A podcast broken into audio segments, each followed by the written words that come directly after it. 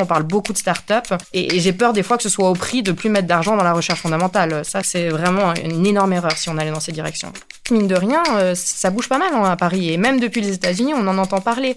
Pour moi, le plus dur, ça a vraiment été d'accepter que monter une boîte, c'était vendre une histoire. Quand on est chercheur dans le public, lancer une start-up à partir de ses travaux de recherche a un nom, la Deep Tech.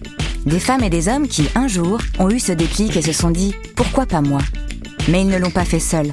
Un proche, un professeur, une rencontre parfois, les ont convaincus de se lancer dans l'aventure. Dans cette saison 2 du Déclic Deep Tech, à chaque épisode, un invité vous présente son ou ses personnes déclic. Découvrons-les ensemble. Le Déclic Deep Tech, un podcast signé The Meta News, le journal des chercheurs, en partenariat avec BPI France. Bonjour à tous, je m'appelle Laurent Simon et vous écoutez la saison 2 du Déclic Deep Tech. Je ne suis pas seul. Bonjour Alexandra. Bonjour. Alexandra, vous êtes CEO et vous avez fondé la société InVitro. InVitro, on va en parler ensemble euh, dans pas longtemps, mais on va d'abord un peu parler de vous. Euh, j'ai envie de dire que vous venez d'une famille euh, cosmopolite, Alexandra. Déjà, vous appelez Alexandra Boussommier Caliera. Très bien dit. J'ai bien prononcé? Oui. Caliera, parce qu'il y a des origines espagnoles. Exactement. Quel rôle ça joue dans votre, dans votre carrière, ce côté, ce côté cosmopolite, ce côté international?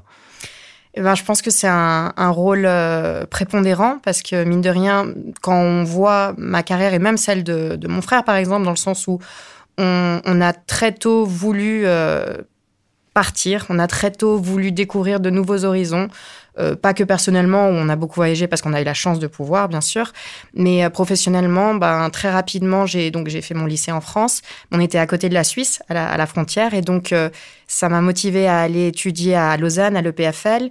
De là, j'ai eu l'envie, après trois ans passés à Lausanne, à étudier de l'ingénierie médicale je suis allée à Londres, en Angleterre, pour faire mon master et ça m'a tellement plu que je suis restée pour faire mon doctorat.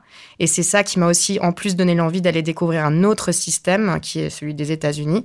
Et donc, j'ai fini par faire mon post-doctorat euh, au MIT à Boston. Et donc, pour revenir à votre question, je pense que sans, sans cette culture du, de l'envie de découvrir, de l'envie de repartir à zéro à chaque fois, je ne l'aurais jamais fait. Et clairement, je pense que c'est quelque chose qui m'a vraiment permis de grandir et notamment d'acquérir de, une maturité professionnelle et même scientifique. On ne réfléchit pas de la même manière en France, en Espagne, en Angleterre, en Suisse ou aux États-Unis. Ah, du coup, ça appelle une question. comment est-ce qu'on réfléchit ailleurs qu'en France? En quoi est-ce si différent? Alors, j'ai peur de, de, je l'ai dit, mais j'ai peur de. Finalement, c'est là où j'ai eu le moins d'expérience en France, donc je vais, je vais oser me prononcer sans, sans pour autant en être très sûr. Mais ce que je pense qui est évident, c'est notamment, en tout cas à l'époque, hein, ça fait quand même 10 à 15 ans que j'ai pas étudié, que j'ai, enfin que j'ai fini mon lycée.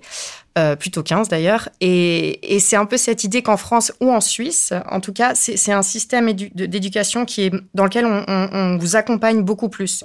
Ce qui est une force. Hein. Donc ça veut dire que même si on regarde le, le, une semaine typique dans un lycée ou, ou même à l'EPFL, enfin en tout cas encore une fois à l'époque, on va vous organiser les travaux pratiques où il y a des assistants qui vous aident pour vous accompagner. Donc c'est beaucoup plus dans euh, euh, dans, dans, cette approche de on, on, vous structure tout ça, on vous aide euh, à aller euh, jusqu'au bout. On va en Angleterre, aux États-Unis, en tout cas de mon expérience, euh, même si on regarde une semaine typique à Imperial College ou, ou enfin bon, j'ai pas étudié aux États-Unis pour le coup, c'est bon ben vous avez, j'exagère, hein, mais vous avez 8-10 heures de cours. Le reste du temps, c'est un peu à vous de vous débrouiller. Et donc c'est un, détail, on dirait vraiment que c'est un détail, mais c'est cette idée de à vous de faire vos preuves, à vous d'aller de, demander de l'aide, d'autant plus. Et, encore une fois, c'est c'est peut-être euh, c'est peut-être subtil, mais je trouve que c'est des, systèmes de pensée qui sont vraiment euh, un peu ça, ça perturbe au début, mais ça nous force à sortir de notre zone de confort. Et donc, ça peut être euh, une bonne comme une mauvaise chose. On prend un peu ce qu'on veut, d'où on peut. Bah, pourquoi se retourner en France alors? Alors très bonne question. Euh, alors déjà, il y a de très bonnes choses en France. Hein, je voulais pas dire la première réponse. J'ai pas, pas compris l'inverse. oui, d'accord. Je voulais juste le clarifier pour ceux qui nous écoutent. Mais euh, la première euh, réponse, c'est parce que ça faisait très longtemps, mine de rien, que j'avais pas été en, en France. Ça faisait 12 ans. Enfin, j'avais été voir mes parents quand ils y étaient encore, mais que j'avais vraiment baigné dans le milieu français. Donc, j'avais vraiment cette envie de revenir. L'autre raison, c'est parce que, mine de rien, alors étant à Boston, j'ai souvent la question de pourquoi tu as été à Paris monter une boîte, hein, parce que Boston, ça reste quand même un gros hub startup. Mais à Boston au MIT. Oui, voilà, exactement. Oui, pardon. et, mais en fait, mine de rien, ça bouge pas mal hein, à Paris. Et même depuis les États-Unis, on en entend parler. Et donc, c'est vrai que je me suis dit, c'est un peu le bon moment. Au lieu de se dire, bon, bah, je vais, je vais directement rester aux États-Unis parce qu'il y a de quoi faire là-bas, je me suis dit, c'est génial. Je vais, un peu utiliser cette opportunité pour revenir en Europe maintenant que j'ai l'impression quand même ça bouge pas mal, notamment de par la BPI France qui nous, aide beaucoup à in vitro. Euh, mais il y a plein d'autres raisons, en fait, de plus en plus de fondateurs. Donc, je me suis dit, c'est un peu le moment ou jamais. Mais peut-être que la raison la, plus pratique, euh, je crois qu'on en avait parlé, c'est que j'ai obtenu une bourse de Marie Curie. Donc là aussi, je veux les remercier parce que c'était une sorte de nouvelle bourse qui permettait de donner de l'argent aux chercheurs pour les ramener en Europe et pour les faire intégrer une start-up. Donc c'était un peu le rêve. J'ai rejoint une start-up euh, en, France qui cherchait, voilà, qui, était un peu dans mon milieu. Et c'est ça qui m'a permis de, revenir un peu avec cette euh, liberté, parce que mine de rien, c'est une, bourse qu'on obtient, euh, comme la plupart des bourses en recherche, en fait. C'est sur la base des idées qu'on propose, mais bien sûr sous la, entre guillemets, protection d'une institution, d'une start-up. Et donc je suis revenue en me disant, c'est vraiment, j'ai vraiment toutes les raisons de revenir maintenant et de tout donner vous avez rejoint une start-up, mais il vous fallait la vôtre quelque part. Vous vous en êtes rendu compte euh, assez, assez rapidement? Oui, alors très bonne question. Je, oui, je, en fait, je l'avais toujours su. J'avais toujours su que je voulais monter une boîte. Je ne savais absolument pas comment ni quand. Et donc c'est un peu, euh, un peu comme tout. D'ailleurs, euh, j'ai l'impression dans ma vie, c'était un peu incrémental. C'était à chaque fois, j'avais des nouvelles portes qui s'ouvraient. Et du coup, je me suis dit bon ben, je rentre dans une start-up, je vois un petit peu comment ça se passe. Puis ce qui est marrant, c'est qu'on découvre vite fait qu'en fait, une start-up, c'est un écosystème qu'on construit presque à son image. Donc très rapidement, je me suis dit bon, bah, c'est très intéressant, mais en même temps, ça sert à rien entre guillemets, pardon, pour moi d'en apprendre beaucoup plus sur une startup qui a l'image de quelqu'un d'autre, sachant que je vais monter la, ma propre boîte. Donc c'était vraiment cette idée de je viens, je teste un peu le terrain, euh, c'est très intéressant, et puis ensuite on, se lance avec encore une fois cette, euh, liberté qui est celle d'avoir une bourse quand même. C'est un grand luxe. Au-delà de l'opportunité, parce que vous avez fait un peu le top of the pop de la, de la recherche au niveau mondial, hein, le, PFL, euh, le MIT, enfin c'est pas, c'est des noms connus, des noms intéressants, des noms excellents même comme on, dit aujourd'hui. Je crois pas avoir saisi pourquoi vous vouliez ne pas faire de recherche après. Ah, alors ça c'est c'est vrai que c'est quelque chose qui m'a coûté plus, alors comment dire, c'était plus évident pour moi que je voulais monter une boîte plutôt que de me décider d'arrêter la recherche. La recherche, j'ai vraiment adoré et je continue d'adorer. C'est d'ailleurs, je ne pensais pas aller jusqu'à un postdoc. Donc, euh, pourquoi j'ai voulu arrêter? Parce que euh, à la fin de mon postdoc, j'ai vraiment réalisé qu'il y avait quelque chose qui me manquait par rapport à ma personnalité. Peut-être que ça s'entend, mais je suis quelqu'un d'un peu impatient. et, en fait, euh, j'adore vraiment la recherche, mais il y a cette inertie qui est, qui est nécessaire. Je, vraiment, c'est pour ça d'ailleurs que j'ai voulu partir, parce que je me suis dit, il y a quelque chose de très beau dans la recherche fondamentale que j'ai exploré pendant huit ans, presque pendant, lors d'un doctorat, un post-doctorat. Mais il y a un peu ce, ce, manque de, de vitesse qui me permettait de confronter en fait ce que je développais à soit un besoin immédiat, soit à des utilisateurs ou à des patients.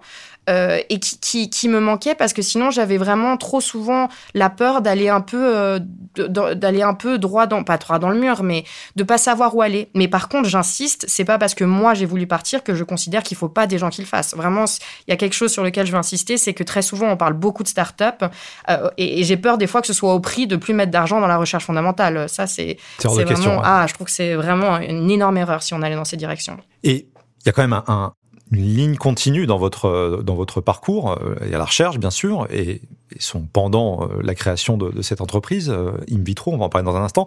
Mais il y a aussi la thématique en fait qui vous a amené à la recherche, qui est la micro la microfluidique. Alors j'aime bien qu'on en dise un, un, mot parce que vous avez commencé dans un, un autre secteur qui était plutôt sur les cancers au MIT pour faire tout autre chose aujourd'hui, enfin tout autre chose, c'est pas tout autre chose, mais une autre adaptation de cette même technique. On va en dire un mot de la microfluidique, c'est assez récent, tout le monde ne sait pas forcément ce que c'est. J'aimerais bien que vous le, nous le vulgarisiez euh, comme ça en quelques, alors, quelques mots. Très rapidement, en revanche, juste pour euh, clarifier, je, ne fais plus de microfluidique aujourd'hui, mais je crois que ce que vous disiez, c'est que j'en le faisais à l'époque euh, lors de mon postdoc. Oui, très bien. Donc pendant mon postdoc, j'ai rejoint un labo, donc le labo de professeur Roger Cam, qui se spécialisait, donc comme vous le disiez, dans la microfluidique. Donc très rapidement, la microfluidique, c'est une technologie qui permet de manipuler des très petits volumes de liquide.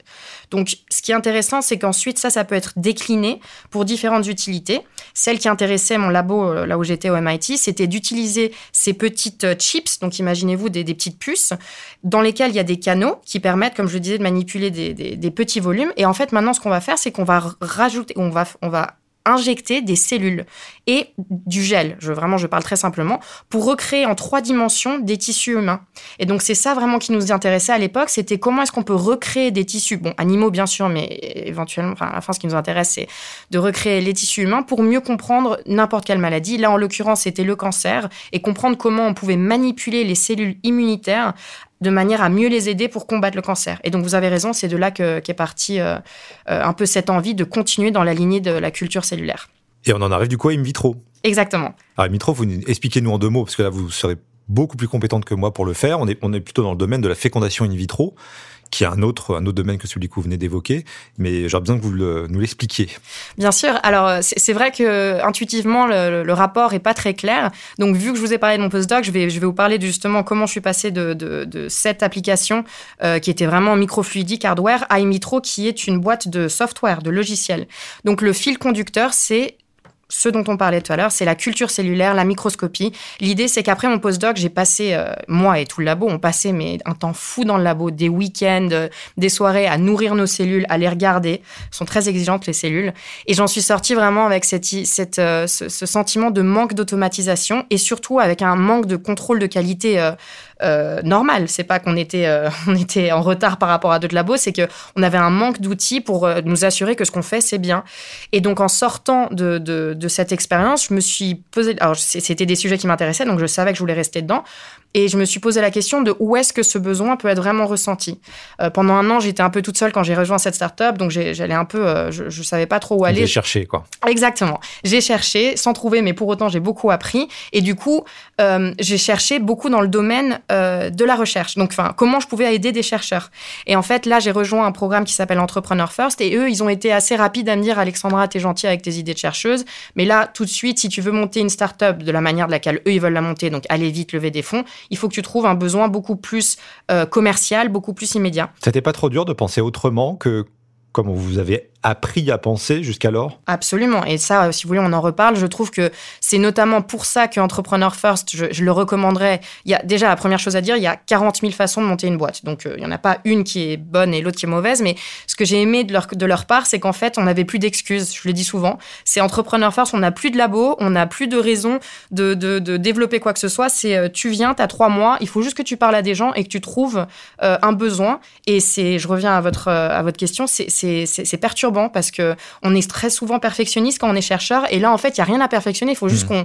qu'on trouve quelque chose. Good enough is just perfect. Ouais, c'est clairement différent et notamment ça aide quand on est entouré d'autres gens qui le font parce qu'au moins ça ça nous rassure qu'on n'est pas juste euh, très bizarre. Mais je, me permets de rajouter autre chose parce que peut-être que ça ça peut revenir dans la conversation plus tard, mais pour moi le plus dur au-delà de ça, ça a vraiment été d'accepter que en tout cas selon le modèle euh, dans lequel je partais, monter une boîte c'était vendre une histoire. Et, le, je pèse mes mots parce que je pense que en tant que chercheur et quand même ingénieur, parce que j'ai quand même une formation d'ingénieur médical, c'est presque un peu personnel ce que je vais vous dire, mais j'ai l'impression que très souvent on nous apprend que voilà, il faut être euh, factuel, il faut, enfin, il faut, euh, il faut avoir des données pour appuyer ce qu'on dit. Et très souvent, je vais parler un peu trop, euh, peut-être Enfin, je vais simplifier les choses, mais on est très rapide en tant qu'ingénieur à dire ah ces gens qui brassent du vent. Et en fait, ce qui a été vraiment dur pour moi, c'est de, de, de, faire ce pas de de bah je suis quelqu'un qui est dans un labo qui produit des données et qui n'utilise que ces données pour convaincre des gens. À bah en fait, je dois vous convaincre d'une vision que j'ai pour dans cinq ans. Je n'ai pas exactement grand chose à l'appui de cette vision, mais je suis convaincu que si vous me donnez les moyens, je vais y arriver. Et en fait, pour revenir à votre question, c'était le plus et même à ce jour, j'ai même euh, j'entends souvent des commentaires de ah oui, vous savez, ces gens qui parlent beaucoup sans rien faire. Et c'est genre, non, non, mais en fait, je vous assure, c'est juste que l'ordre a été inversé, en fait. et ça, vous avez réussi à vous, y faire finalement, au, fait, au fait de raconter des histoires. C'est vrai que c'est, pour un chercheur, raconter une histoire, c'est c'est pas son monde. Alors oui et non, dans le sens où pour un chercheur, souvent, on, doit devenir des bons communicants, mais c'est son histoire, c'est une histoire qu'on écrit hmm. euh, au jour le jour, en fait. Avec ses données, avec, Son, temps. Alors j'exagère parce que c'est pas vrai, dans le sens où, quand, notamment quand on monte en hiérarchie de recherche, notre job, c'est de trouver de l'argent pour de futures recherches. Donc je dis pas qu'on, bien sûr qu'on doit avoir un peu dans le futur, mais je trouve que forcément, ça se doit d'être moins risqué parce que forcément, on n'a pas des investisseurs euh, en face, enfin si, mais c'est pas le même genre, et, et parce que c'est un peu plus incrémental. Donc oui, pour revenir à votre question, j'ai clairement réussi, enfin, j'y arrive, mais c'est pas tous les jours facile. C'est clairement là qu'on remarque que j'ai cette, euh, cette formation de, voilà, de chercheur, d'ingénieur, mais qui, est aussi une force. C'est juste que des fois, je suis un peu schizophrène. Des fois, je sais plus sur quel pied danser. Et des fois, c'est des forces, des fois, c'est une force, des fois, c'est un peu fatigant. Jour pair, jour impair, ça dépend des jours. Exactement. Alors, chers auditeurs, euh, on n'a pas oublié la promesse qu'on vous fait euh, systématiquement à chaque épisode, celui de trouver euh, une personne ou des personnes déclic. Euh, et, je vous propose d'appeler là où les personnes déclic qu'a choisi Alexandra.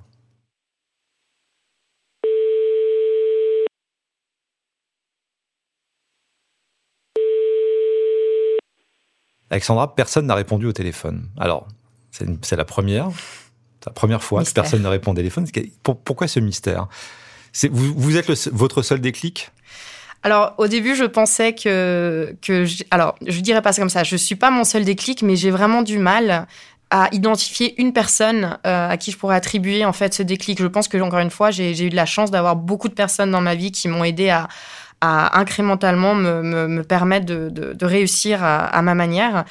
Par contre, euh, en revanche, pardon, ce qui, ce qui est peut-être aussi illustré dans ce manque de réponse, on en a parlé. Euh, lors de nos échanges, mais ce qui, est un peu illustré par ce manque de réponse, c'est le fait qu'il y aurait éventuellement une personne, ou voire deux, qui, qui serait à l'origine de, mon déclic, ou plutôt d'une inspiration, et ce sont mes grands-mères qui aujourd'hui ne, sont plus vivantes.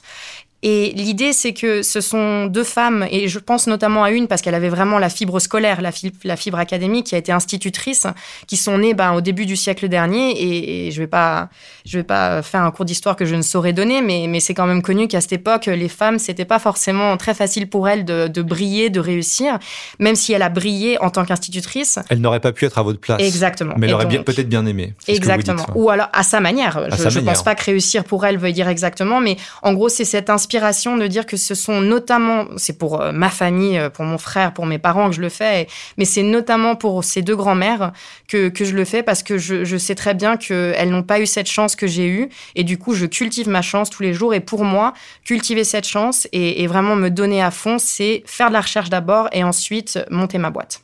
Vous leur avez dédicacé votre thèse d'ailleurs. C'est exactement ça. Et c'est comme c'est grâce à ça, c'est grâce à, à, ce souvenir-là précis que vous avez réussi à, à trouver ces personnes déclics que malheureusement, et pour des raisons évidentes, on ne pourra pas appeler. Mais euh, exactement. Revenons-en à In vitro. C'est vrai. Euh, in, vitro. Euh, je me suis amusé à regarder sur le sur le site évidemment, et euh, c'est la première fois que je vois les nationalités de tout le monde. sur les photos de, chaque, de chacun de vos collaborateurs. C'est une volonté de votre part? Absolument, je ne m'en cache pas. C'est quelque chose, bah, on revient à votre première question d'ailleurs, qui est que je, je pense que vraiment, je, peut-être que j'aurais pas eu besoin de le dire, mais, mais j'ai vraiment toujours eu l'envie de, quand je montais une boîte, de m'assurer que ce serait euh, une boîte euh, diverse, euh, d'ailleurs sous différentes formes, hein, en tant que avec les, genres, avec les nationalités. Et donc, je voulais vraiment que, que, le message soit passé, notamment pour les futures personnes qui veulent nous, nous, rejoindre, de, comprendre que c'est un peu un, une condition qu'il faut vouloir euh, être dans une équipe internationale. On travaille en anglais d'ailleurs et c'est pas des fois assez tentant de revenir en français, mais on, on essaie vraiment de cultiver cette euh, euh, cette culture de boîte qui permet de, continuer à grandir. Et surtout, il faut le dire, notamment en termes de recherche, très souvent, même si la recherche est très active en France, l'idée c'est que je veux pas me fermer à une sorte de communauté, euh, et notamment dans la FIV, parlons du marché de la FIV, c'est quand même un marché FIV, fécondation in vitro. Pardon, hein, euh, Merci. La fécondation in vitro, c'est quand même euh, un... Alors le marché est très intéressant en France, la recherche est très intéressante, mais qui se veut très international. Donc pour vous donner un exemple, le marché espagnol, donc c'est pas seulement parce que je suis espagnole, mais en soi est très intéressant. Donc c'était aussi important pour moi dès le début de, de clairement dire, écoutez, on est en France parce qu'il y a plein de raisons de monter une startup en France aujourd'hui et parce qu'il y a plein de recherches intéressantes. En revanche, je suis aussi intéressée euh, par euh, euh, monter une boîte et par à, collaborer avec des gens de partout dans le monde. Et en plus, c'est un peu à l'image, mine de rien, de comme on en parlait tout à l'heure, de ma carrière pour dire que ça va pas, ça commence en France, on va rester en France, ça, ça, va pas s'arrêter à la France.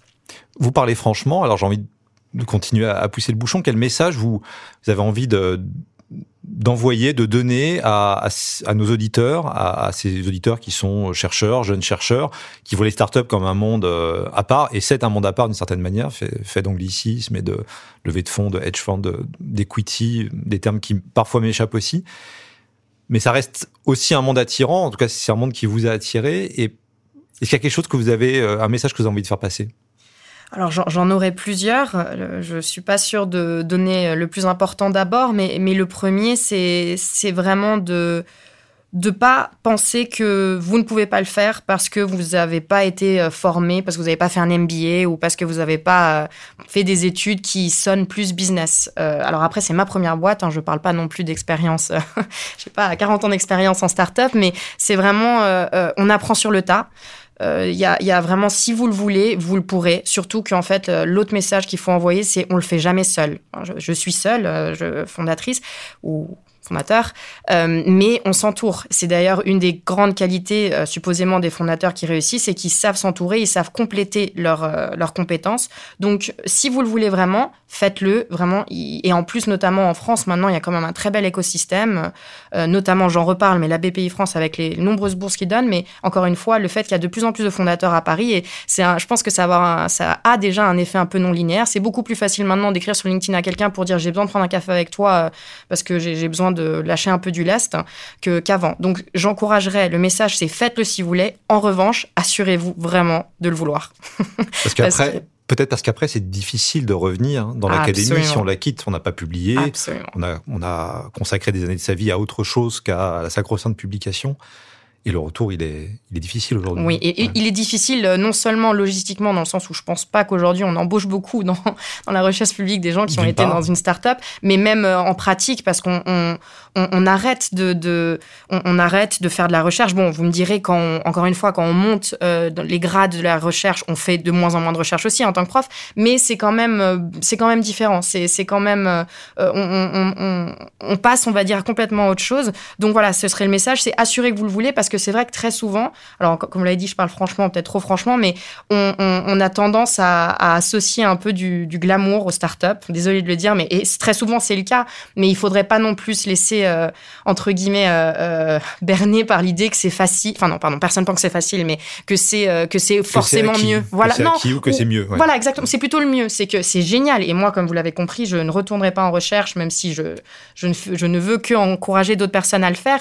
Mais c'est c'est pas pour tout le monde. Un monde fait que d'entrepreneurs, euh, attention, hein, ce serait assez horrible, de la même manière qu'un monde que fait que de, que de chercheurs. Donc, c'est vraiment de s'assurer qu'on y va pour les bonnes raisons. Et par contre, quand vous y allez, allez-y à fond, n'ayez pas peur, demandez de l'aide. Et dans le pire des cas, vous aurez appris énormément, aussi bien professionnellement que personnellement. En revanche, je reviens sur votre commentaire. C'est vrai qu'après, pour revenir sur la recherche, ça risque d'être un peu dur.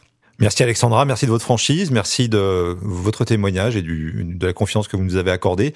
Chers auditeurs, c'était le déclic Deep Tech Alexandra Boussommier-Caliera. Je vous souhaite une excellente soirée, une excellente journée où vous soyez. À bientôt. Ce podcast a été réalisé par The Meta News en partenariat avec BPI France dans les studios de chez Jean Productions. À très bientôt pour un nouvel épisode. Si vous nous aimez, notez-nous sur votre plateforme d'écoute préférée.